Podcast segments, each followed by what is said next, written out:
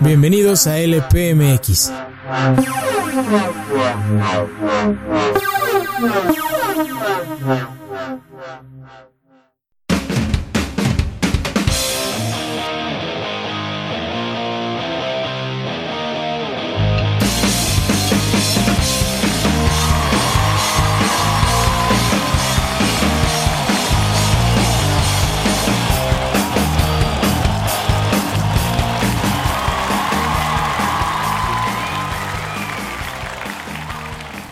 Sí, sí, sí, amigos, sean bienvenidos a un episodio nuevo acá en LPMX.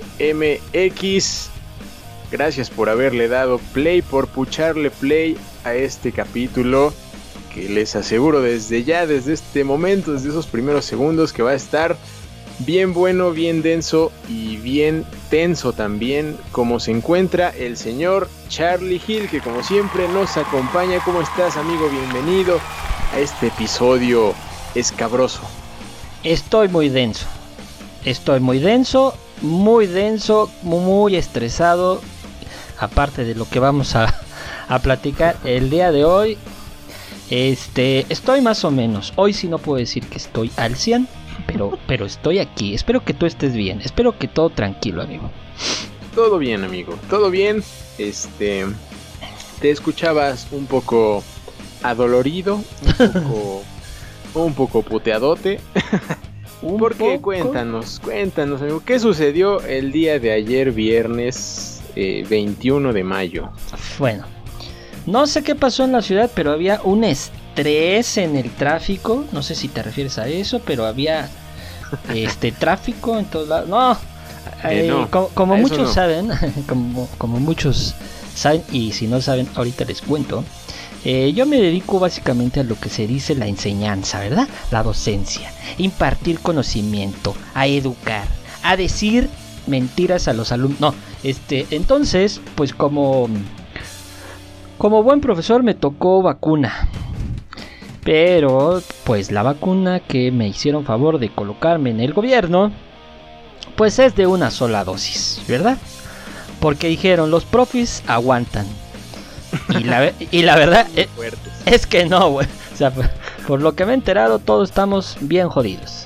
Resulta que sí está este, un poco pesada la dosis que te ponen. Entonces, mm, pues sí, te, te deja unos síntomas un poco estresantes, ¿no?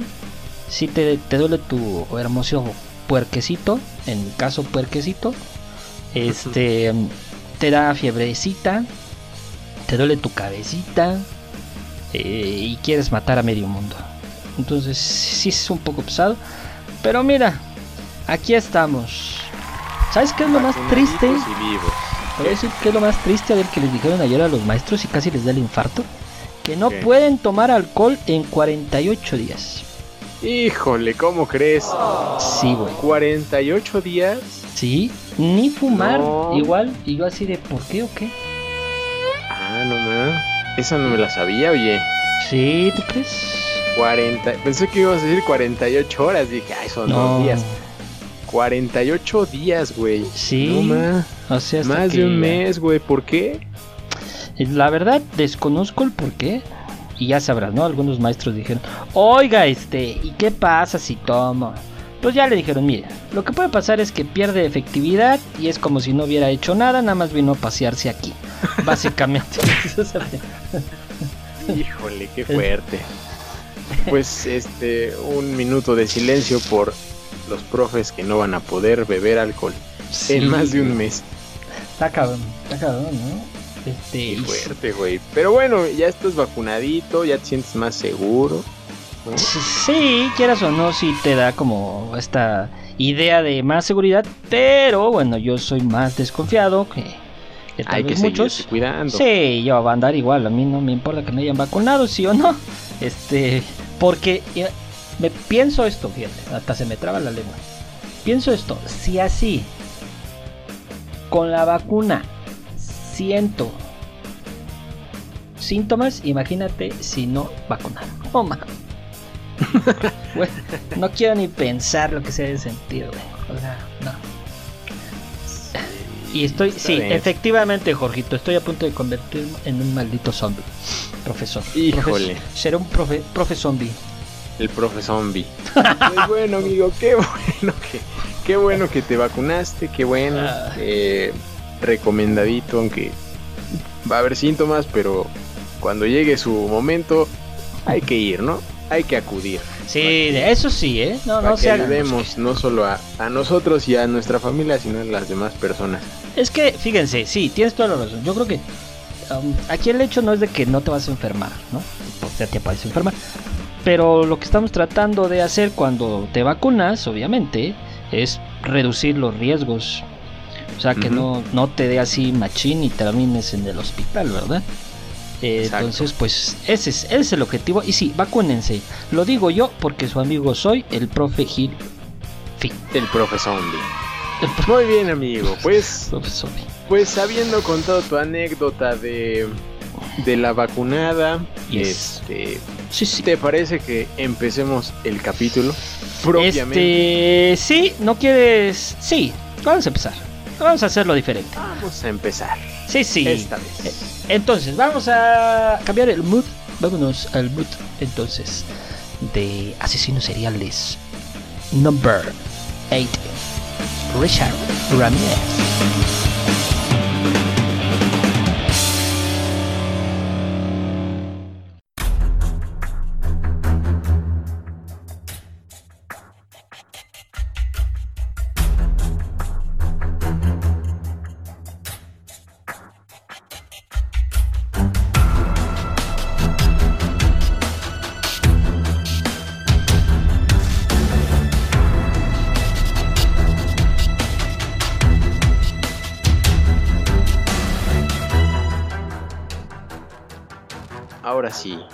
Ahora sí vamos a estar en el mood tenso y denso. Porque la historia del día de hoy, amigo, amigos que nos escuchan, pues nos trae un personaje.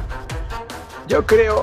Siempre, creo que siempre lo decimos cada episodio de asesinos seriales. Este es el más dañado de todos. No, pero e- este sí está. No, o sea, no. Es que sí, ¿eh? Sí está muy dañadito este güey. Eh, ya lo irán descubriendo con nosotros si es que no conocen al señor Richard Ramírez. Este, pero, pero sí, tiene cosas bastante oscuras. Y, y sobre todo cosas que mm, no repiten eh, de todos los que hemos platicado. O sea, todos los casos que han estado aquí, no lo. No hay ninguno. Ninguno en absoluto que repita las condiciones, eh, el perfil, los hechos, las situaciones de este. Pues, híjole, hasta me podría aventar a llamarle enviado del diablo, mano. Así. Ah, caray. así. Ájale, qué fuerte. Ajá. Porque, Tiene sentido, ¿eh? Tiene sentido. Sí, ¿no? Incluso hasta lo que lo que dice, lo que cuenta, lo que utilizó en algunos momentos tiene algo ya hasta mm, que raya en lo en lo místico, ¿no? O sea, en lo sí, ya no sé, no sé, no sé, no sé cómo explicarlo, pero bueno. La, la palabra es está loquito, ¿no? Está enfermito de su cabeza y e hizo muchas cosas que mm, la verdad no no tienen sentido y que a pesar de eso, güey, eh, um, así como Ted Bundy fue popular entre las chicas, güey. Eh, eso también, o sea, bueno, ahorita lo vamos a hablar, pero hijo, todo eso que estuve este, escuchando y leyendo sobre la situación, una vez que ya sabían muchas personas lo que había hecho, güey, me sorprende, me sorprende mucho. Y luego hay una frase en particular, no es que yo sea un asesino, pero tiene algo de razón, güey. O sea, la Sí. frase famosa que dice, güey, dices, o sea, a ver, eso no lo diría un loco loco, tiene algo de razón. ¿no? Este, entonces, ah, no sé, me causa, me causa perturbación la situación de este, de este eh, joven, eh, llamado oficialmente Ricardo Leiva Ramírez. ¿No? O sea, el Ricky. El, Ricky, El Ricky, Ricky, El Ricky. Pero pues de Ricky no tenía nada. la verdad es que no. Cuando justo empezamos a, a ver sobre este tema, y, la, primera ah, de las primeras veces que busqué mm, sobre el nombre, pues obviamente esperaba algo más. Es, no quiero discriminar, pero más. más perfil inglés, ¿no? O sea, como más estadounidense. Y luego mi sorpresa fue que tiene más rasgos latinos, güey. Y yo dije, no no, esto ya se está poniendo muy feo. Sí, güey. Totalmente. Es de. Pues de padres mexicanos en origen. Inmigrantes, ¿no? Entonces, pues de ahí su nombre que nos suena tanto. Que ya después se. Se agringó un poco a Richard Ramírez, pero. Pero vaya, su, origen em, es mexicano. Así como lo oyen así como lo oyen, y que seguramente en algún momento por ahí este llegaron a escuchar, pero como su nombre o, su apodo. Es que no sé cómo se les, se les diga, apodo. No. Pues, etiqueta, como lo etiquetaron. Sí, podría ser. Pues también es como un apodo, un seudónimo. Ándale, un seudónimo, esa es la palabra. Como los de aquí, ¿no? Que es el. Exacto. El, el piolín o. el, Exacto. El, pelón, eso, no sé. Exacto. Este, así, igualito, pues este señor Richard Ramírez, pues era conocido como el Night Stalker o el acosador nocturno que sí, tal vez eso le suena más porque Netflix sacó una serie hace no mucho tiempo y, y la verdad yo sí la vi, creo que tú no, ¿verdad amigo? Tú dijiste que no las, no las has topado. No, no, no, todavía no, porque quería primero... Pretendes. Sí, no, la voy a ver porque Vi solo fragmentos y vi otros documentales, pero el del Netflix todavía no me lo vi, obviamente lo voy a ver. Está muy bueno, la verdad creo que ha sido de los mejores que, he visto. Debo confesar que cuando... O sea, después de que terminaba algún capítulo, sí me quedaba una sensación muy rara, güey. Y cuando acabé los últimos dos, que los vi una madrugada, sí, como que sí me quedé así de, ah, cabrón, este, pues voy a cerrarle. no vaya siendo. no vaya a ser que está pasando por aquí. No, eh, sí, la verdad sí, sí deja una sensación rara por, por todo lo que cuentan y cómo lo cuentan. Creo que es uno de los, repito, de los mejores que ha hecho Netflix. Ha hecho otras cosas muy horrorosas como el de ¿Cuál fue? No es de asesinos, uno de fantasmas, una cosa horrible, ni siquiera lo vi. Está, ni terminé el primer capítulo, pero bueno, este de Night Stalker, si no han visto ese documental, podrían checarlo terminando el podcast, obviamente. Obviamente. Obviamente, porque ahí están, hay, bastante información muy buena y, y no sé, es, es desde una perspectiva de cómo sufrieron las familias en ese entonces y cómo los detectives que que estuvieron en el caso, que de hecho casi todos los relacionados con el tema estuvieron o accedieron a, ser entrevistados, lo cual eso es, eso es bueno, ¿no? Entonces, eh, tienen información bastante buena, así como nosotros, amigos. Exactamente. Entonces, para como hemos tratado de hacer esta serie, vamos a viajar primero a 1960, efectivamente. Eh, al Paso, Texas,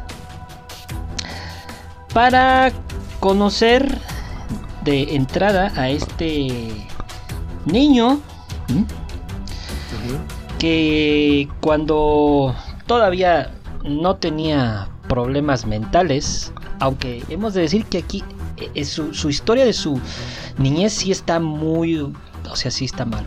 Bueno, le decían Richie eh, y era un muchacho, pues, como algunos de los perfiles que hemos visto, como retraído, como, pues, como que no era el sin amigos, no tenía como mucho contacto con eh, compañeros de su escuela eh, y que algo determinó también sabemos que cuando algo sucede en el cuerpo de algún niño, normalmente los otros niños se alejan, no son como muy...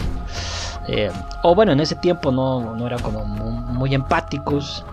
Y como tenía episodios de epilepsia, pues también como que decían, pues este muchachito, hazte para allá, ¿no? El rarito. El rarito, claro. O sea, si tienes a un niño que de repente le dan ataques, empieza a convulsionar. Obviamente, este, pues los niños se alejaron, ¿no? No, no era como un, un perfil que ayudara. Hasta aquí todos podríamos decir, bueno, puede que muchos niños hayan pasado eso y, y se alejaron, ¿no? Al final de cuentas terminaron o X o Y razón, este también pues pudieron hacer amigos. Pero él no. Eh, su familia, pues era una familia estricta, una familia, pues si es mexicana, ya sabemos cómo son, ¿verdad? No, no, no suelen ser como muy dóciles como las familias norteamericanas, las familias casi mexicanas suelen ser más enérgicas, como donde en esos tiempos, y todavía existe obviamente, pero el machismo era como fundamental, era yo mando, yo soy aquí el patrón, entonces imaginen crecer en esa, en esa situación, Y pues su papá le daba tremendas golpizas, eh, pero no solo a él, sino a... Eh, eh, su papá repartía parejo. A su mamá, a sus hermanos, a él, o sea, el papá traía un problema también. Eh, es como grave. de familia, ¿no? De familia todo.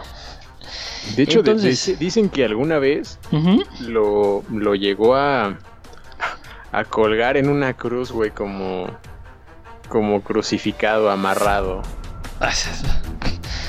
¿Ves? O sea, ¿ves? ¿Ves? ¿Ves?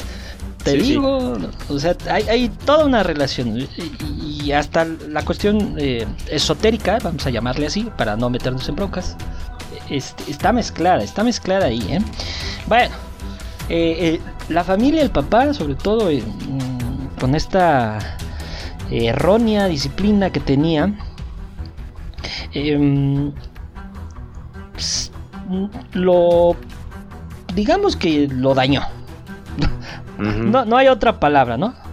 Mm, lo dañó tanto que incluso él en cierto mm, momento eh, sentía que con las golpizas y con estos problemas de epilepsia em, podría morir. Oye, imagínate, o sea, no sabes hasta qué grado puede llegar tu, tu padre, tu niño en ese momento, ¿no? Y que te pueda, de un, de un golpe, te pueda matar, o de un, como dices tú, un castigo te pueda matar.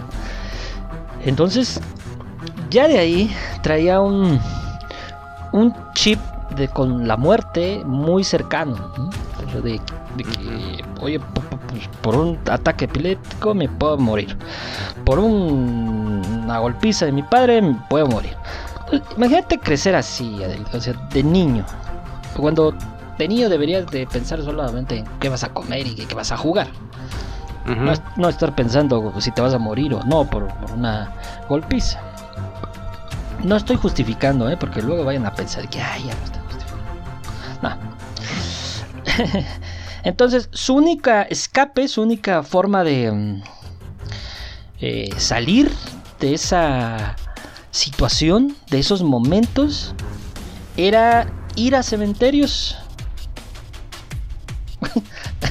Así, casual. Casual. O sea, me siento panicado, pues voy al cementerio, Y entonces empezar a experimentar algo más ah, que compensar ese miedo y empezar a sentir fascinación por los cementerios, por lo que sucede, por la gente que está muerta, eh, etcétera un niño sano no hace eso. O sea, si a un niño le dices vamos al cementerio, seguramente dirán, ni de loco voy, obviamente. pero este niño era su, su escape. Era la única forma en la que se sentía seguro. Con el paso de los años, eh, empezó a generar, como era de esperarse, resentimiento. Y sobre todo, creo que lo más importante, porque el resentimiento no, no es tan peligroso, pero empezó a experimentar ya frustración. Y cuando ya te empiezas a frustrar, entonces sí, ya empieza a haber problemas. Lo que se convierte en una sete venganza. O sea, de alguna manera empezó a pensar que tenía que vengarse.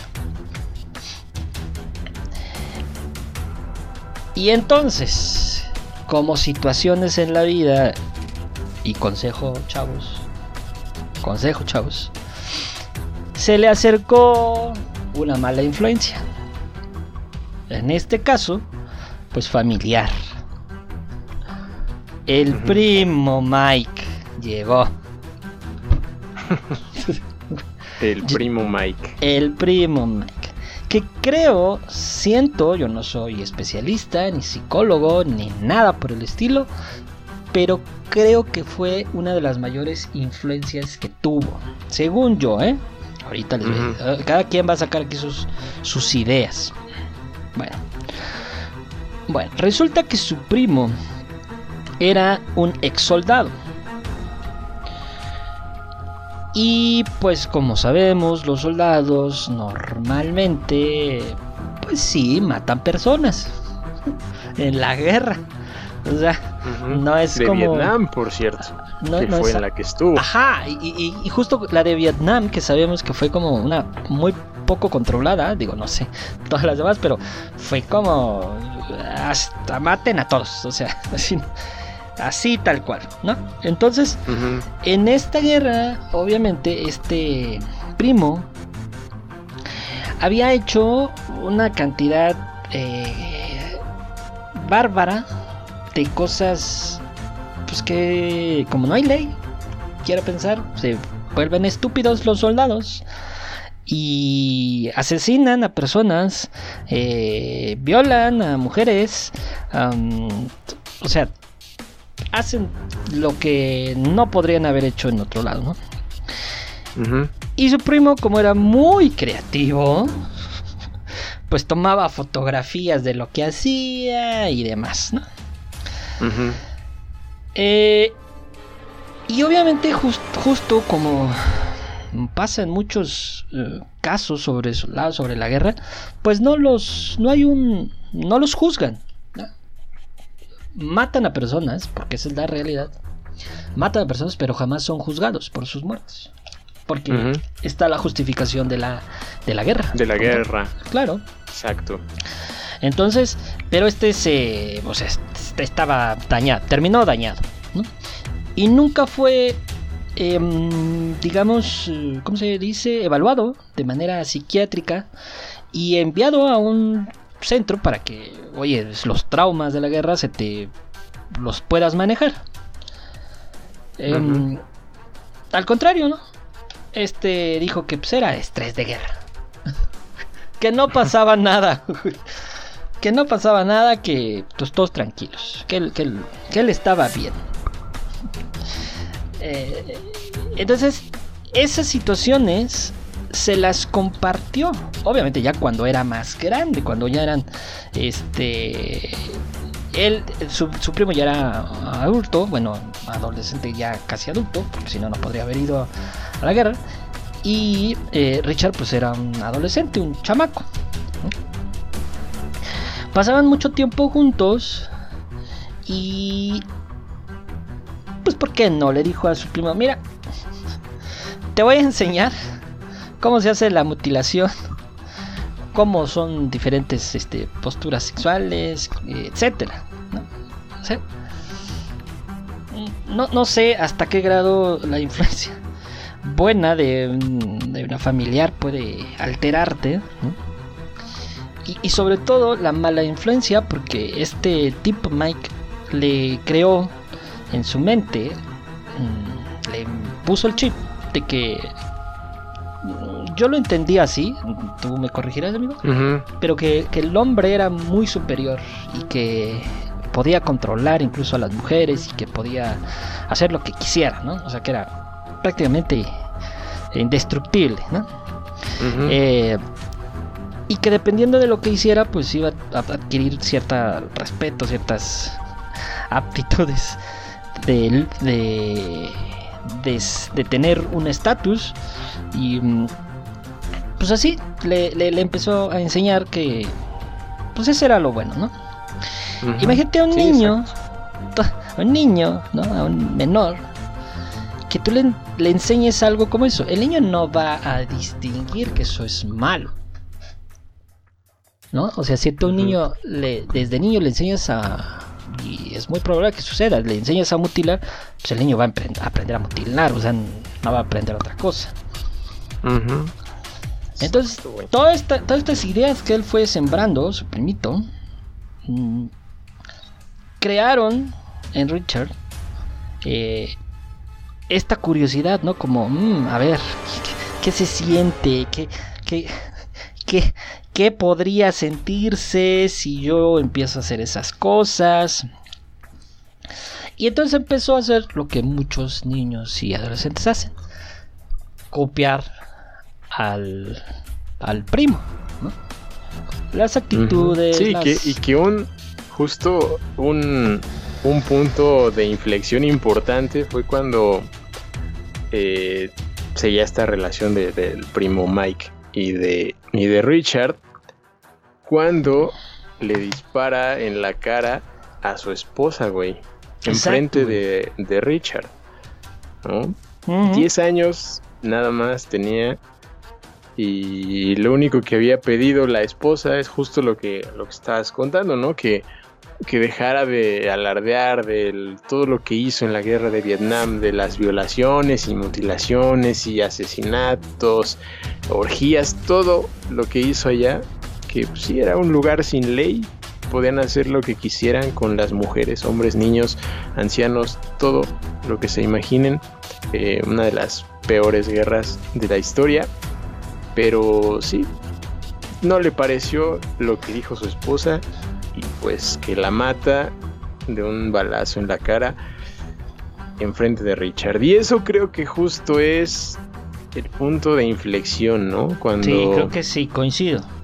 Ahí terminó ya de, de, entender que no estaba mal y que podía hacer lo que quisiera con las personas, ¿no? Cuando no estuvieran de acuerdo o simplemente por, por placer o por gusto, ¿no? Para sentirse, como recordemos que era un chico rechazado, ¿no?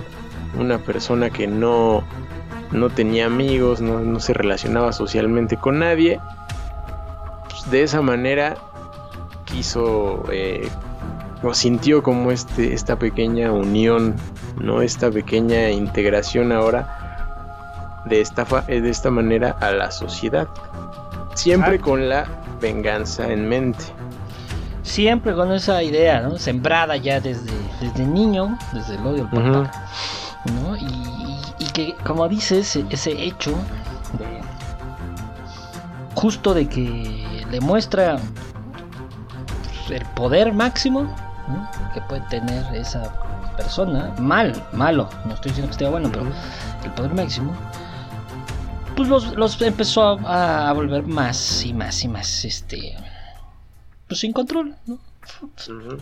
Fumar marihuana y meterse lo que se le antojaba y eh, matar a, lo que veíamos en algunos casos, ¿no? Empezó a, matar animales en granjas, este, robar cosas, se volvió básicamente un delincuente. Delincuente. Gracias a Mike. Como, ajá, el primo le ayudó. lo llevó por buen camino hasta hacerlo, pues básicamente un delincuente.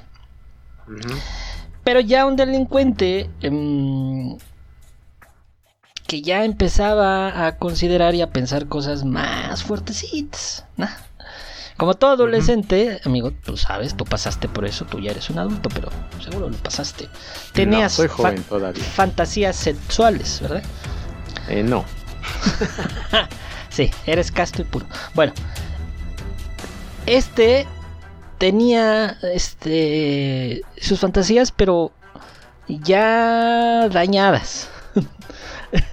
ya traía el chip de tener fantasías sexuales, pero ya con con muerte, con sangre, con ya cosas mucho más fuertes.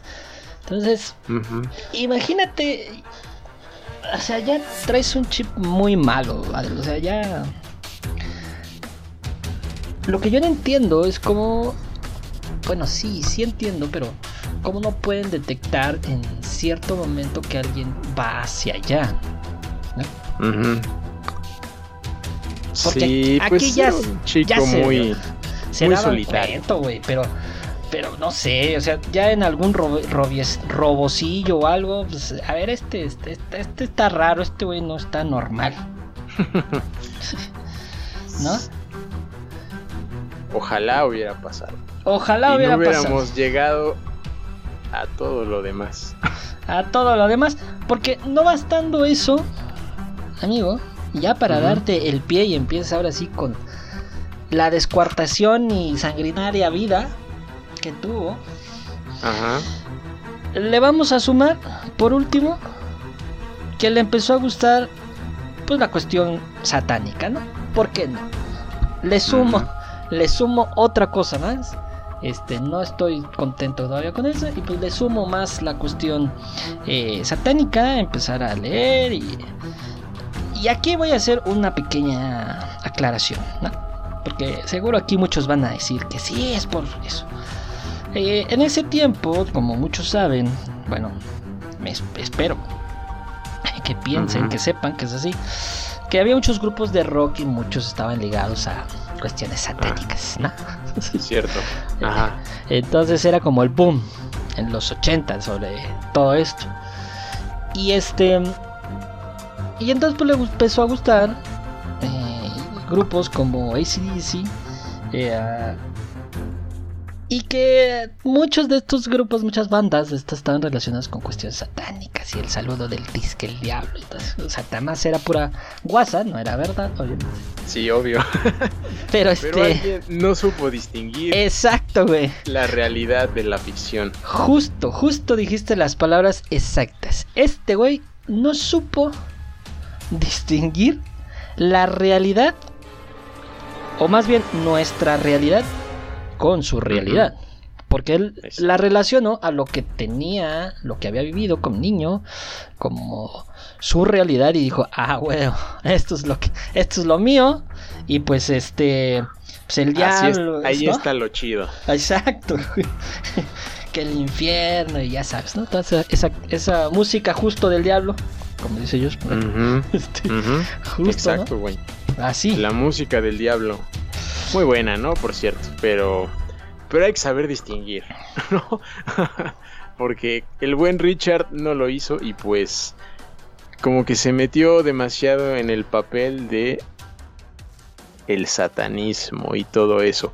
Inclusive diciendo que, que el, el maligno, como le hemos dicho, era una fuerza estabilizadora en su vida, güey. Güey, qué pe... no, no.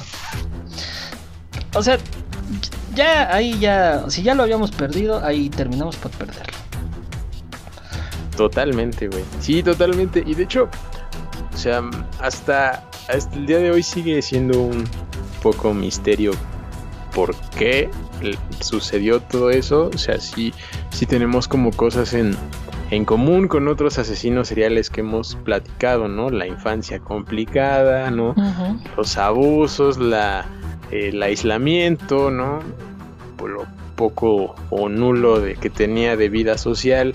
Em, pero algunos también han dicho que pudo eh, ya nacer así porque cuando, cuando estaba su madre embarazada, ella trabajaba en una fábrica en donde estuvieron, bueno, estaba expuesta constantemente a radiación, güey. Mm. Entonces, algunos criminólogos eh, han dicho que este comportamiento que tuvo eh, conforme pasaban los años se debió a un, a un envenenamiento, güey. de sus genes antes de nacer. ¿Será, güey? No sé. ¿Quién sabe? Porque justo cuando tenía cinco meses de embarazo, eh, su mamá eh, tuvo un colapso en, la, en la fábrica y a partir de ahí le dijeron pues ya no vas a estar yendo porque esto puede puede afectarte ¿no? todos los químicos tóxicos que, que se la pasaba mezclando ¿no? y también otros dicen que eh, su comportamiento cuando era morrito eh, tuvo un golpe muy fuerte en la cabeza cuando, cuando cayó de un columpio y a partir de ahí, lo, de la epilepsia que decías es que se, que se apareció, que se presentó en su vida y pues bueno, ya sabemos lo que, lo que sucedió, que lo, rechazaban y lo tachaban de, de rarito, ¿no? Y, también otra de las eh, cuestiones que ya es cuando era más grandes, cuando es la cantidad eh, tremenda de drogas que consumió, ¿no? Entre marihuana, coca y la que tú quieras mencionar, güey. O sea que se metió un coctelito, diga. otro coctelito. Se metió otro coctelito para terminar de sazonar su personalidad. Sí, güey. Fue una pizca de todo dentro de los genes del señor Richard Ramírez. Que que pues conforme pasó el tiempo y, y de hecho eh, ya que cumplió los 18 pasó algo, algo importante, güey, que fue yo digo que determinante para que eh, lo atraparan en el futuro o lo identificaran, ¿no? Mucho mejor. Y es que cuando se mudó a Los Ángeles, eh, lo arrestaron, güey, cuando robaba y pasó unos cuantos meses en la cárcel. Y, pues ahí fue donde le tomaron las huellas por primera vez. Güey, pero ¿por qué, ¿por qué si ya, ya había también, en otro caso, ya lo habían agarrado? ¿Para qué lo sueltan? pues, pues era algo menor, un robo de auto nada más. No, no había nada más grave que, que eso. Oye, pero sus, ya sus antecedentes de familia dices, güey, este chavo no está bien. Ah, claro. bueno. Ajá, y lo sueltan entonces al muchacho. Lo sueltan al muchacho y pues em, empieza a, a cometer otro tipo de fechorías como secuestros, por ejemplo. Secuestraba niños con el objetivo de solo traumatizarlos, ¿no? Lo veía como una diversión o sea, usaba a los niños como para divertirse también. Sí. Utilizaba a todo mundo. Y, y, pues algo que también lo, caracterizaba es que... Eh, caracterizaba y no porque realmente la, eh, el modus y las víctimas eh, variaban mucho aunque sí noto cierta preferencia eh, a las personas eh, mayores, ¿no? Mm. Creo yo. Pero bueno, al año de 1984 viajaremos, amigo. Ok. Ya cuando estaba instalado en Los Ángeles, un día dijo, ¿por qué no? vamos a atacar a una señora llamada Jenny Pinko, eh, una vecina de ahí de Glacier, Park. Tenía 69 años en ese entonces. Y pues era una época, era una época calurosa, amigo. Entonces, Los Ángeles pues, es un lugar, un lugar calientito, ¿no? Entonces, la mayoría de la gente todo mundo, si no es que todo mundo, deja sus ventanas abiertas, ¿no? Para que ventile, para que no se encierre el calor, ¿no? Y justo un 28 de junio, güey, em, sus familiares la encuentran eh, en una posición extraña, fuera de, de su cama, güey. ¿No?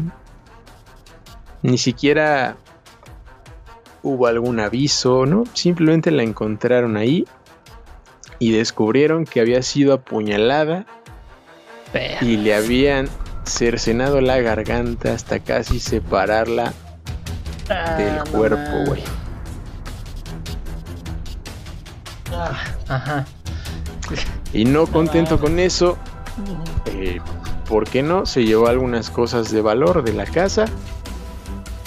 Y la autopsia también reveló que hubo signos de abuso sexual. Bueno, este güey llegó a hacer de todo. Sí, llegó a ser de todo, exactamente, güey. Casi un año después, en marzo de 1985, mató a Delo Kazaki y agredió a su compañera, a su roomie María Hernández, que sobrevivió.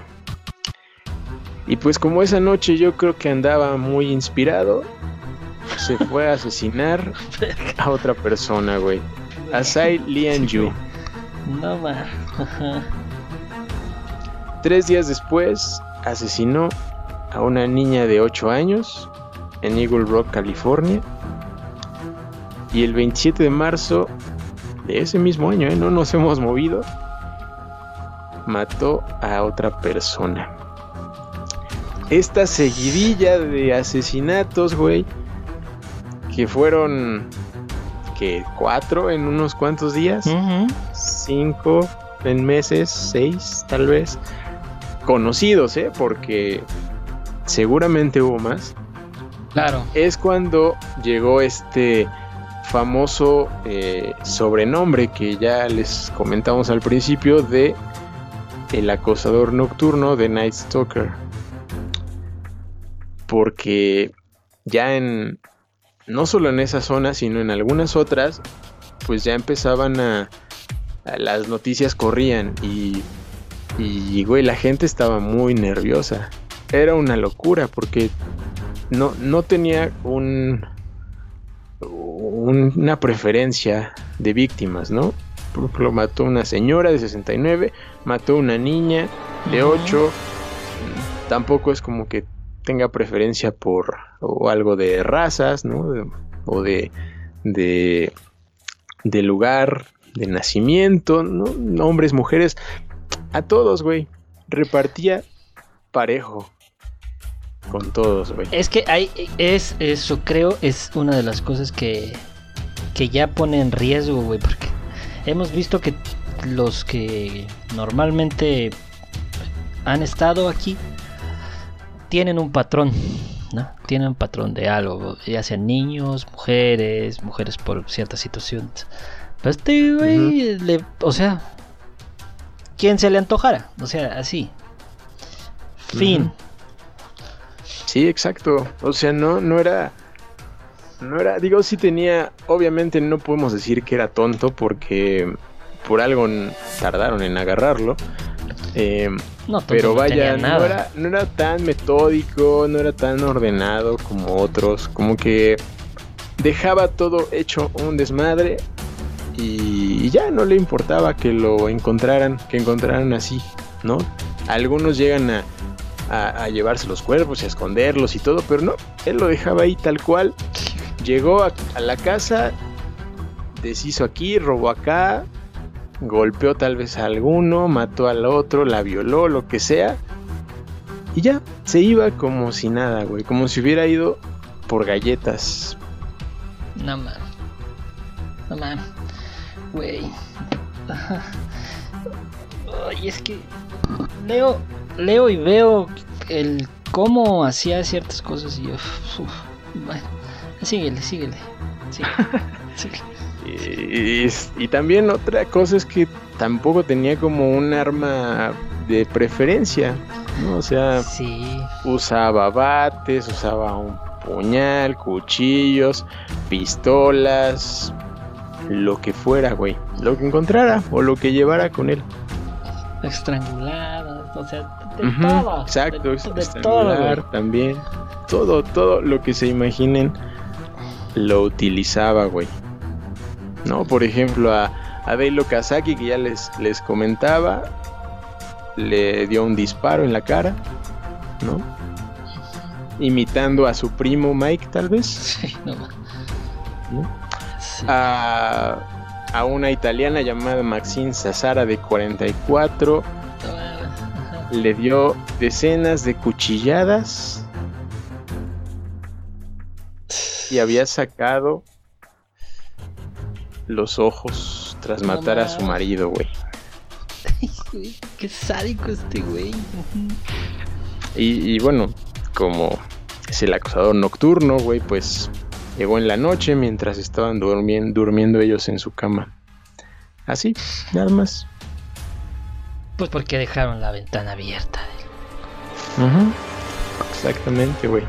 Por eso se empezaba a correr la voz de que tenían que, que encerrarse y que ya nadie saliera, casi casi un toque de queda, porque había alguien afuera Ey, Y salió en las noticias, de hecho. acosando. Sí, ¿no? Salió en las noticias y hubo, hubo conferencias de prensa y la policía les, les recomendaba a la gente que, que se encerraran, que no se arriesgaran, que no dejaran puertas abiertas, puertas sin seguro, ventanas, todo, güey. Porque de alguna forma encontraba cómo meterse.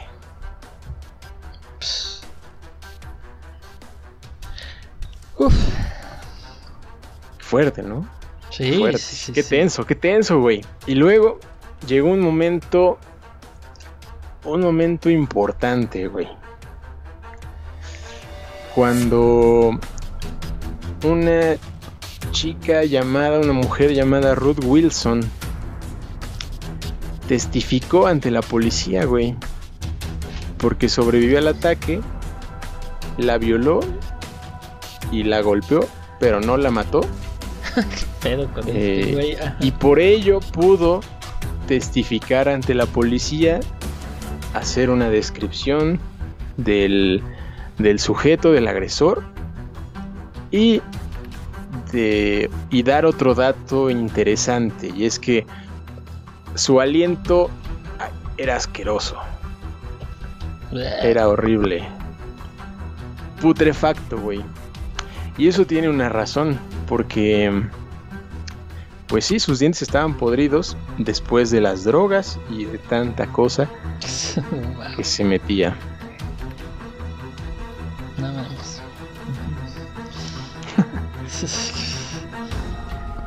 Y entonces pues tuvimos por fin un retrato hablado que inclusive salió en las noticias, ¿no? Un retrato pues que lo ves y dices, pues sí, ¿eh? Sí puede ser. Obviamente no va a ser igualito, pero es, es bastante cercano, ¿no? Sí, sí, Al- sí. a cómo a cómo lo, lo retrataron, a cómo lo es en la realidad. Y lo, lo curioso es que eh, tiene ahí un dibujito de, de los de la boca y los dientes, ¿no? Porque pues, Ajá, un dato justo. un dato relevante. Qué fuerte, amigo. Qué fuerte, güey. O sea, Y luego imagínate llegó- andar, güey, andar este todas las noches, güey, con el miedo, vivir en esa zona, güey, estar así, Sí, sí. el estrés, güey, de que ves tu ventana y dices, no, se voy a meter este. Sí, güey, que no puedes ni estar ni estar tranquilo de de, de estar durmiendo, nada, güey. Estás con, con el Jesús en la boca. No, sí. Sí, no, está, está cabrón. Está cabrón, güey. Y fíjate, luego hay, hay otro momento que me. Ahí sí me dio como. Me dio mucho coraje, güey. Güey, Ya en la serie, cuando la estaba viendo, es cuando llega eh, el ataque a unas hermanas, güey, de más de 80 años. Ah, sí, sí, sí, sí, sí, sí, supe, sí, supe. Un 29 de mayo, güey, Richard Ramírez mató a Malvia Keller, de 83 años. Hijo, y a su hermana inválida, Blank Wolf, de 80, Güey, o sea, que fueron encontradas en su casa en Monrovia, y que se dice que hubo violación, güey, o intento a, la más grande, a Malvia Keller, de 83 años, ¿no?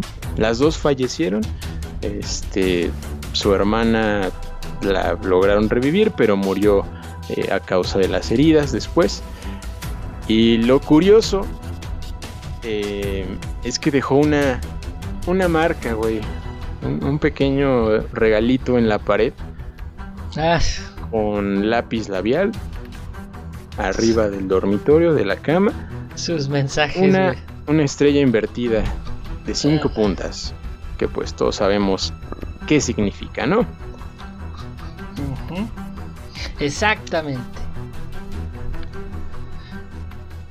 O sea que la policía pues no había ni por dónde, ¿verdad? O sea, porque patinarle si era una señora grande, si era un niño, si era un señor, si era una familia, si este hacía eso, si este los mataba, si los dejaba vivos y, luego les, les deja la, la el símbolo este entonces este vato se estaba divirtiendo pero a lo grande de con la policía porque pues no había forma, o sea, ¿cómo anticipas una situación así, no?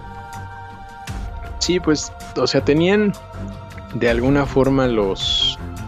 Em, o sea, como toda la escena del crimen ahí, todo revuelto, no era como cuidadoso, ¿no? Em, pero un, algo, algo importante em, es que siempre llevaba eh, los mismos zapatos, güey. ¿No? Los mismos tenis. Mm. Y, y casualmente esa huella fue la que les ayudó mucho a acercarse un poco más a quién era. Porque hasta ahora solamente tenían el retrato, no había un nombre. Y tenían como pues eh, un poco la descripción, ¿no? Que era alto, que era moreno, de origen hispano, mm. que tenía una cara bastante intimidante, una mirada. Sí, sí que la tiene. la verdad es que sí que la tiene. Tiene la mirada del, del diablito. Este. Pero sí, o sea, esa zapatilla fue una de las cosas importantes que, que decían que solamente era cuestión de tiempo para atrapar a este señor.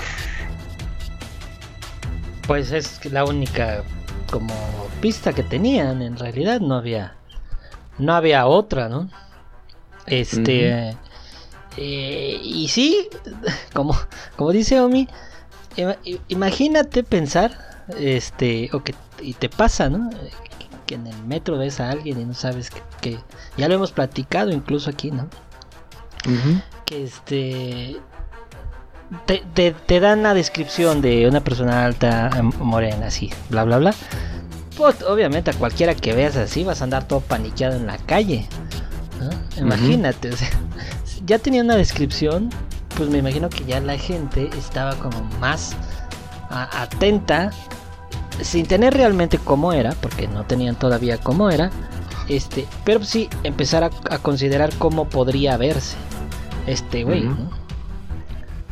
Sí, exacto, güey. Poco a poco se, empezara, se empezaban a, a acercar a quién era este güey. Y se dice que para el verano del 85, pues ya llevaba unas 23 víctimas, güey. Entre asesinatos y violaciones y, y robos y todo lo que quieras, unas 23, güey. Ver. 12 asesinadas. Al parecer. Y pues, pues Los Ángeles estaba loco, güey. Todo el mundo quería armas, todo el mundo quería alarmas, eh, perros, nadie, nadie estaba seguro en su casa, güey. Se sentía la amenaza constante y, y nadie sabía qué pedo, ¿no? Mientras la policía continuaba con esta, con esta cacería, güey. Verde. Verde. Pero, como todos, güey, cometió un error. en algún momento tenía que suceder. Mm, Era la madrugada del 25 de agosto de 1985 cuando asaltó una vivienda en el barrio de Mission Viejo, en el condado de Orange, que está en el sureste de Los Ángeles. Era el domicilio de una pareja llamada William Carnes e Inés Erickson. Como era su costumbre, entró en el dormitorio mientras dormían y así, sin nada, disparó tres veces en la cabeza de William. Ah, no, así, güey. Así nada más. Este, güey. Ajá. Porque quiso entrar y dijo, mira, saber quién sea, quién será, quién sabe, pero le voy a disparar. Tres veces, güey. Inés se, se despertó obviamente por los disparos, se quedó en, en shock. ¿No? ¿Qué, qué haces, güey? Imagínate, te despiertan con, con balazos y abres los ojos y está ahí El sangre, lo primero Sí, que ves, pues, no, tu esposo muerto, güey. No, o sea, no, o sea, te quedas frío, no, no creo que, que, que pudieras reaccionar o hacer algo, güey. O sea, ¿qué puedes Sí. hacer? No sé, no puedes hacer nada, güey. No puedes hacer nada. Este, casa, cosas que robar, Ah. cosas que llevarse. Y pues como no encontró nada, violó y torturó a Inés no hasta que le contó en dónde había pues un poco de dinero, güey. ¿Qué pedo? Después de algunas horas y de apuntarle con la pistola, tal vez torturarla de esa forma mentalmente, no lo sé. La deja con vida, güey, y se va. O sea que, fíjate, ahí, ¿qué arrogancia ya tenía el tipo? O sea, ya, ¿qué nivel de confianza? ¿no? Como para decir, este, pues la voy a dejar viva. Sí, güey, exacto. Exacto, güey. ¿Qué, qué, qué huevotes. Exacto. Está Exacto. güey. cabrón. Está cabrón, pero pues ese fue su error, dejarla viva. Y sobre todo que dejó huellas por todos lados. Ahí. Nah, pues qué pendejo. Ay, perdón. Se me salió. Fue natural. Así. Ajá. No, la neta. Pero qué bueno, ¿no? Qué bueno que, que la cagó porque con eso pudieron obtener eh, huellas mejores, ¿no? Más completas para ahora sí identificar quién rayos es este tipo. Que ya estaban seguros que era el Night Stalker. Mm. que, que a pesar de que no tenía el modus operandi eh, igual ni las víctimas, ¿no? porque digo, no es, no es que hubiera, hay un asesino por año o algo así, hay muchos. ¿no? Entonces, desgraciadamente, pero, pero vaya, supieron que era este güey y pues empezaron a hacer esa comparación de, de las huellas que, como les decía hace rato, pues lo ficharon cuando lo Ah, agarraron. cierto, güey. Ajá. ¿no? Entonces ya estaban sus huellas registradas. Así que fue un poco más sencillo.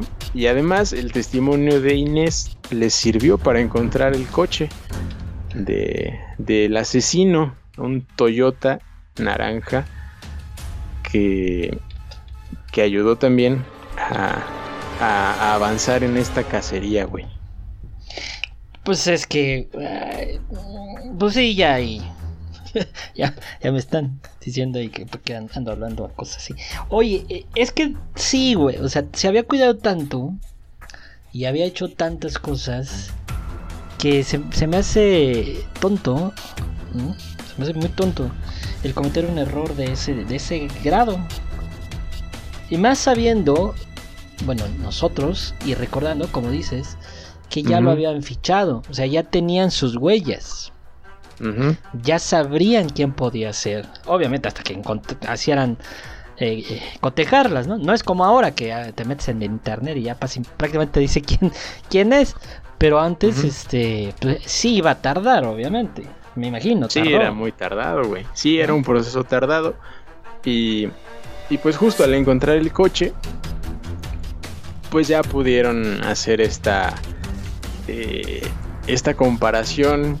Ya tenían varias fuentes, ¿no? De huellas, entonces, eh, por fin, después de un tiempo, dieron con el nombre de Richard Ramírez, el acosador nocturno que, que al hacerse pública su, su identidad, pues comenzó la corretiza. Ahora sí, güey, porque se habían, habían obtenido información por un como contacto que conocía a Richard mm. al ya conocer su nombre y le preguntaban, ¿no? Lo obligaron a, confesar en, en, dónde podían encontrarlo. Así que él les dijo que eh, aparecía o iba mucho a una, a una estación de autobuses, ¿no? Que iba seguido por ahí, así que a lo mejor podrían encontrarlo ahí. Eh, entonces, pues había que ahora vigilar ese lugar ah, y, y, a ver en, en qué momento, ¿no? Se aparecía por ahí. Sí. O sea, ya era cuestión de tiempo. Era cuestión de tiempo, sí, güey. Y, justo regresaba, en algún momento, regresaba de un viaje y, y al agarrar un autobús, ya en la ciudad, en Los Ángeles, pues todo mundo lo reconoció. todo lo mundo lo reconoció. este hijo de eso. Este güey es porque ya estaba en todas las noticias, en todos los periódicos, obviamente. Todo mundo ya sabía cómo era, quién era, cómo se llamaba. Y pues lo señalan y él se baja en chinga y por eso te decía que empieza la corretiza. Porque trató de escapar, trató de robar un coche pero llegó o llegaron los héroes, güey. Los héroes del barrio, de un barrio del este de Los Ángeles, que ellos fueron los que lo atraparon, güey. Los vecinos del barrio lo agarraron, lo madrearon y lo entregaron a la policía. Como hemos visto que pasa. Exacto. linchado, ¿no? linchado. Lo hubiera estado mejor, pero nomás lo putearon. De diferentes formas. Por eso cuando lo agarran y cuando está en la patrulla trae una... Parece momia porque trae una venda enorme en la cabeza de los madrazos que le metieron.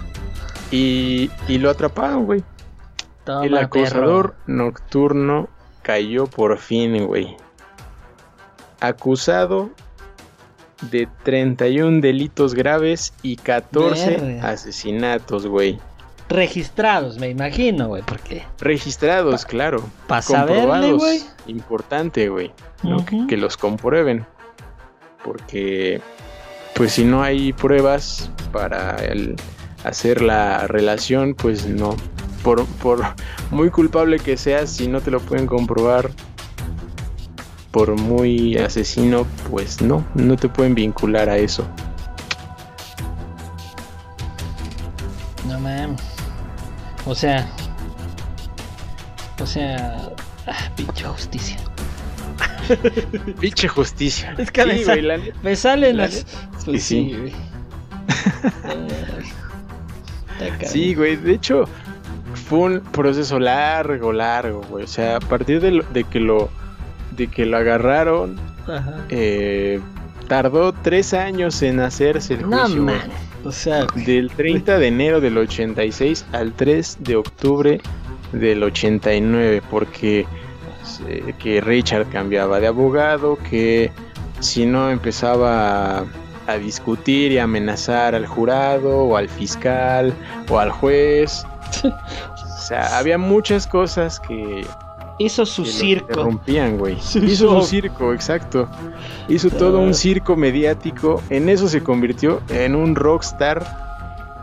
Porque neta se sentía un rockstar, güey. Lo ves en, el juicio y trae sus lentes oscuros y muy vestido y wow. justo hay, una fotografía en internet fuera de todo este, ¿no? que parece, se parece a este, a, ay, güey, ¿cómo se llama este güey que, se, que se ¿Quién?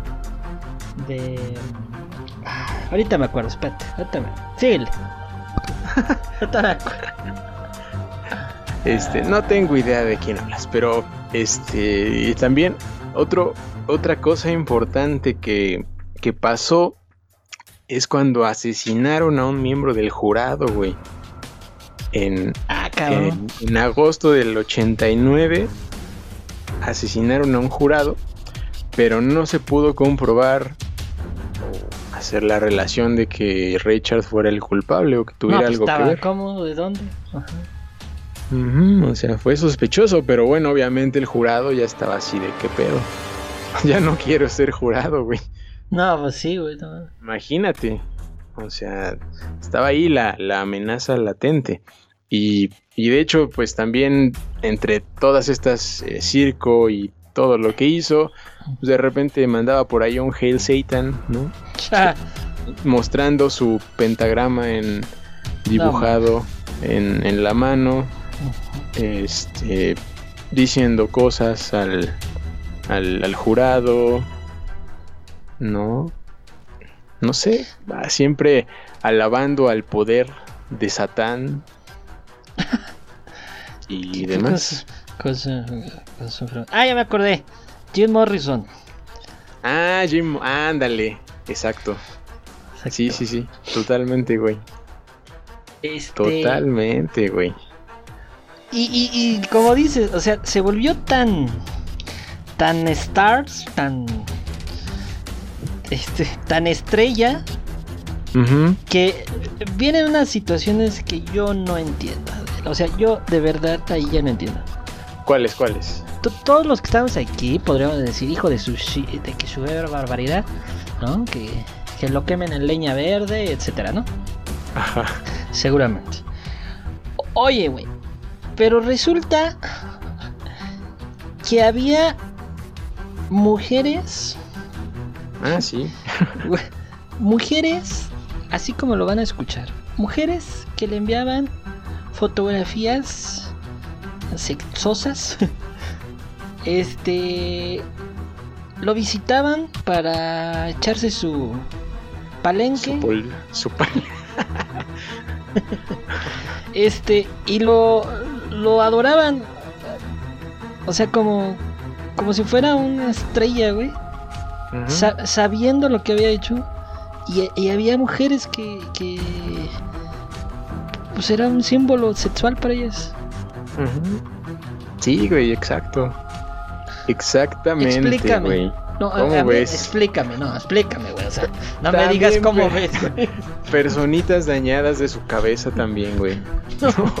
o sea, ta- también la, prensa les decía, bueno, pero este güey asesinó, tiene Ajá, 13 güey. comprobados. O sea, ¿cómo vas a decir que es una buena persona, algo así? Y decía una morra, no, pues sí, yo, yo lo conozco y sé que es, sé que es bueno. Mira su rostro. Así de, no, pues o sea, empezando por el rostro que parece el diablo, güey. Creo Sí, que algo, no. creo que necesitan lentecitos, pero sí, güey, se convirtió en un, en un símbolo así como Ted Bundy. Y yo creo que Ted Bundy está más guapo al chile, no sé. pero, No, pero sí, no, güey. O sea, qué pedo. fac- sus facciones de Bondi son mucho más este, estéticas, ¿no? Sí, güey. Y este güey está más feo. no, este güey está feo, güey. Calaco, más Sí, cala- Sí, calaquesco. si yo estoy feo, este güey dice que te. No, y espérate, güey. ¿Cómo ves que se casó?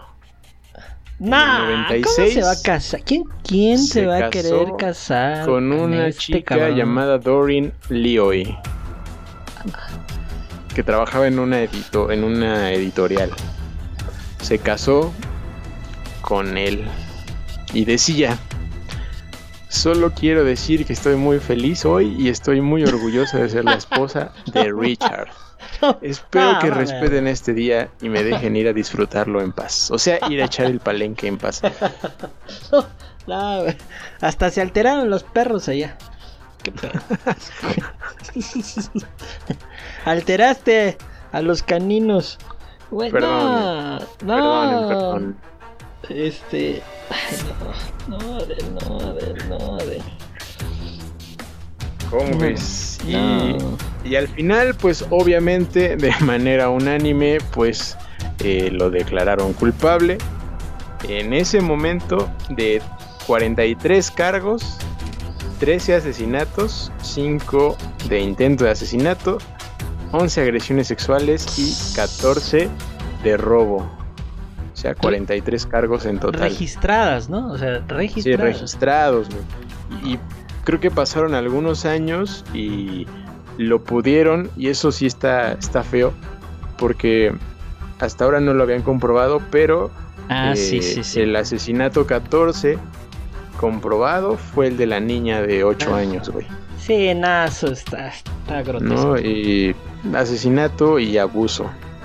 Entonces, eh, pues sí tuvo, al final fueron 14 comprobados, como, como les decimos, porque seguramente hubo, hubo muchos más. no, o sea, está, está, está, está enfermo. ¿Y, saben qué es lo más enfermo? Que hay entrevistas. como, como las de. No como las de Bondi, pero sí.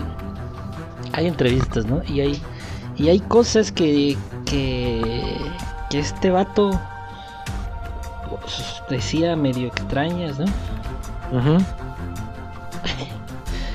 como, como, como eso que, que que decía, ¿no? que, que, establecía que pues todos ah, porque le preguntaban que si era que si era malo, no, que si era este si tenía el mal en él, ¿no? Algo así. Algo así. Si era diabólico, no me acuerdo bien la palabra exacta, exacta, ¿no?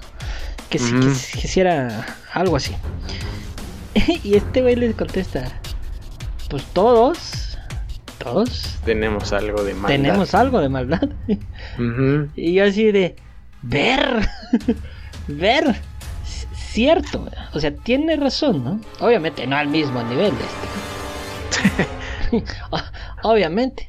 Porque incluso el, el, eh, este, quien entrevista le dice, pero yo te estoy preguntando a ti si eres, eh, si eres malo, ¿no? O sea, si eres, este, es que no me acuerdo bien la palabra no sé si diabólico o algo así. Y le dice, pues sí, soy. No un 100%, pero ah, soy. Soy así de verga estoy güey. Qué bueno que no es al 100%. Sí. imagínate ya remasterizado este vato. Este... Y, sí, o sea, sus respuestas justo son como respuestas muy... en una realidad de él muy convencido, convencido de que lo que estaba haciendo estaba bien, muy convencido que, que en realidad no estaba haciendo nada malo, que, lo, que lo que había hecho es porque eh, pues era su realidad, ¿no? Que e incluso él mencionaba un poco esto de que la gente mata eh, en X o Y circunstancia y no es mal visto, solo es mal visto bajo esta situación. O, sea, sobre lo que él hace, ¿no? Y así de ver, o sea, este está, mal, pero tiene cosas que, que dice. Pero tiene sentido. Tiene sentido algunas cosas de las que dice, ¿no? Eh, entonces sí, sí estaba muy malito, pobrecito. Estaba dañado. Estaba dañadito, pero sí, creo que em, justo en esa entrevista pues, lo dice como muy, o sea, tenía su guion, es lo que decía el entrevistador, ¿no? Que tenía ahí su guion con las cosas escritas, porque como que no, o sea, ya sabía qué responder, ¿no? Para medio zafarse de todo. Y, e incluso lo, lo, lo, que no sabía es que eh, metió apelaciones, güey, o sea, o sea, se creía inocente, o sea, como, ¿qué ah, pedo?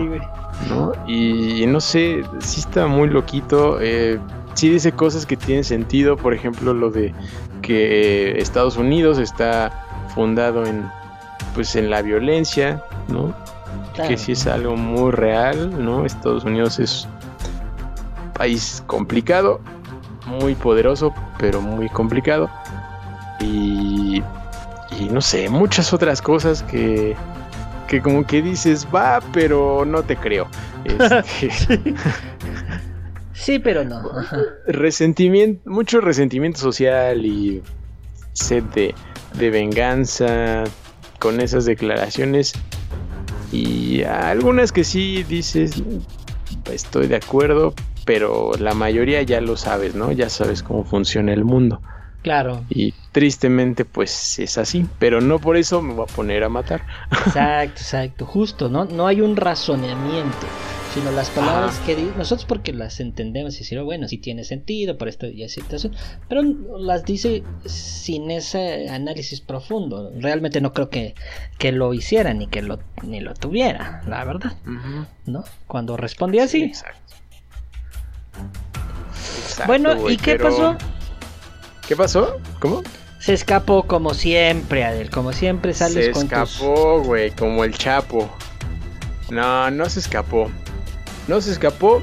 Ya está con. Bueno, iba a decir con Diosito, pero no creo. este. No creo que lo hayan recibido. no creo. Está con, con el, el, el maligno. Eh, porque murió. Fíjate, había sido condenado a la cámara de gas. Mm. Pero como hace rato dijiste, pinche justicia. nunca pasó nada, güey. Tuvo años y años y años esperando. Hasta se pudo casar en el 96, como ya. Ay, te jamás. Ah. Y se nos murió el 7 de junio de 2013, güey. O sea, imagínate. Todos los años que pasaron y ahí seguía. 2013 murió a los 53 años por un linfoma. O sea, o sea no, no lo mataron, se murió de enfermedad. Ay, Adel, te digo, te digo, Adel, ay, ¿qué vamos a hacer? Bueno, mira, lo bueno es que ya se fue. Que, te, que puedo dejar mi ventana abierta sin pedos. o sea, ya puedes dejar tu ventana abierta. Bueno, quién sabe, porque hay muchos loquitos todavía. Por ahí. Dice Omi que vas en la calle y de repente te puedes encontrar uno. Sí. este, este tipo estaba enfermo, muy enfermo. Mataba a quien se le antojara. En el momento que se le antojara. Como se le antojara. ¿Ah? O sea, de las maneras más sádicas, de las maneras menos violentas, simplemente un disparo y se iba este, de todo, o sea, de, todas las formas posibles. Y, justo leía que era lo más difícil para la policía establecer un patrón de un asesino serial.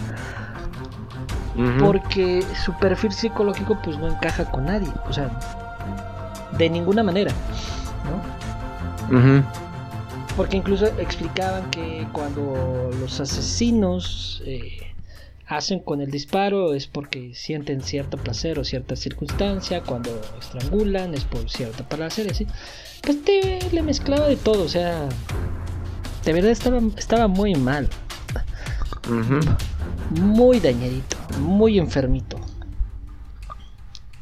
Demasiado enfermito, güey. Pero pues sí, como dices, ya no se encuentra entre nosotros, afortunadamente.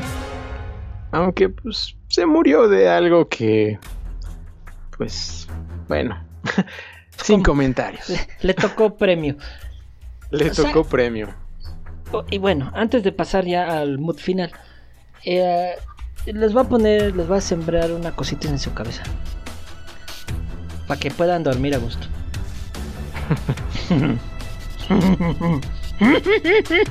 bueno, este...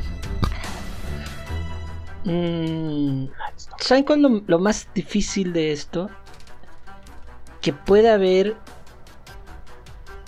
eh, imitadores. Puede haber gente que tome a estos individuos como mm, modelos a seguir, ¿no? Con condiciones muy parecidas, con eh, repetir patrones o, algunas cosas justo que, hacían eh, y que puede haber ahí en cualquier parte del mundo. Así, así como, algunos tenemos ídolos eh, deportistas musicales, pues no descarten que en el mundo hay gente que admira a este tipo de personas y que puede incluso eh, desconectarse de esa realidad y estar ahí entre nosotros. Puede ser tu vecino, tu compañero de trabajo o quien te imagines, güey. Vámonos con esa reflexión al.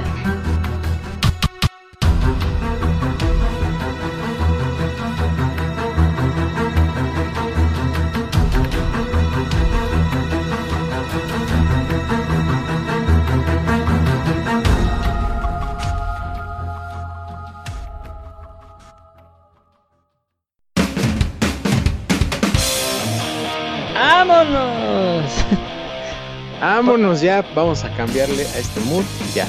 Porque eres, eres, mala persona, porque les Basta ya. y, empiezan a salir los stickers en Twitch. Híjole, amigo. ¿qué, ¿qué, cosa. Sí, ¿Qué cosa, qué cosa de personaje, de persona. Pues ya no sé si es una persona o si es transformado en otra cosa. El diablo. no sé si una encarnación, una cosa rara, pero que. Satan. No, no. Sí, no sabemos, Josh. Sí, sí, existió. Existió Richard Ramírez. Ahora sí, bueno, ya casi, pero. Bueno, no, porque ya está el partido del Cruz Azul, así que. Este. Después del partido podrían ver The Night Stalker en Netflix para que se enteren de más cositas. Por cierto, dice, decía Omi en los comentarios aquí en Twitch, si estás escuchando esto, pues tendrías que estarnos acompañando cada sábado en la grabación del podcast, porque pues si nos estás escuchando en el team diferido, ¿no? ya sea en Spotify, en Anchor, en iTunes, creo, este, pues podrías acompañarnos aquí, y estar participando y poniendo tus mensajes y acompañándonos, ¿verdad? ¿Verdad que sí, amigo? Exactamente, exactamente. Es parte de. Pero sí, por ahí decía, ahora sí hubo buen de mensajes, qué bonito es leerlos, qué bonito. Qué bonito. Y ahí en lo que pude, pude. Ah, pude, pude, pude. lo que pude, lo que pude, pude. Creo que el dañado es otro. Sí, pues estoy vacunado, estoy zombiado, acuérdate. Cierto, cierto, cierto, amigo. Entonces, este, pues sí. Vas, perdón.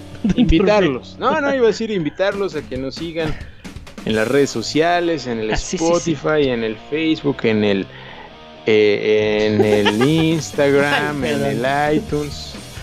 Creo en el iTunes. en Anchor por todos lados que nos regalen su me gusta, su seguir. Y pues ya se los agradecemos un montoncísimo. Sí, por favorcito, no sean así, ¿no? Compartan el contenido. A lo mejor no les gusta a ustedes, pero a lo mejor a alguien de su grupo, de sus amigos, de sus compas, de sus este de sus novios, novias, amantes, sus nalguitas, lo que sea. Este, seguramente les gustará. Ya me están haciendo burla en el chat. Mejor vamos. Lo que pude, pude y lo que no pude, no pude. Charlie Hill, mayo 2021. Frase inmortal. Vámonos a la señora. Eh, vámonos, amigo, listo. Te toca despedir. Este, pues nada, muchas gracias a todos por haber estado en este capítulo, a los del Twitch, a los que van a estar eh, o nos están escuchando en estos momentos en Spotify, Anchor o cualquier otra red de eh, podcast. Muchas gracias, cuídense mucho. Si ya les toca la vacunada, vayan, no tengan miedo, no les va a pasar nada. Y si lo hacen, les prometo un video del señor Charlie Hill bailando sin ropa. Claro que sí. Gracias y adiós. Claro que no. Muchísimas gracias a todos por estar aquí con nosotros. Es un verdadero placer para nosotros estar haciendo este tipo de contenido porque pues lo sacamos un poco de la rutina, nos entretenemos y nos divertimos muchísimo. Gracias, gracias por su increíble apoyo, gracias al team que nos hace compart nos hace favor. Qué pedo conmigo el día de hoy. Gracias a este todo el team que nos ayuda en Instagram a republicar. Si tú estás interesado, mándanos un MD y o sea un mensaje privado. Sí, eso quise decir. y, seguro te, eh, etiquetamos y serás parte del team con nosotros. ¿sí? Eh, saludo a todos, sí, a todos mis alumnos. Claro que sí, que nos escuchan. Ah, ah, por cierto, un saludo especial a. No creo que escuche en este programa porque su mamá seguramente no lo dejará. Pero este, Mauro, que es nuestro fan más jovencito de todo el tiempo. Bueno, gracias. Nosotros nos vamos a despedir. Gracias, Alejandro Adel. Amigo, pórtate bien, no te andes asoleando. Y nos escuchamos en la próxima. Adiós. Satan.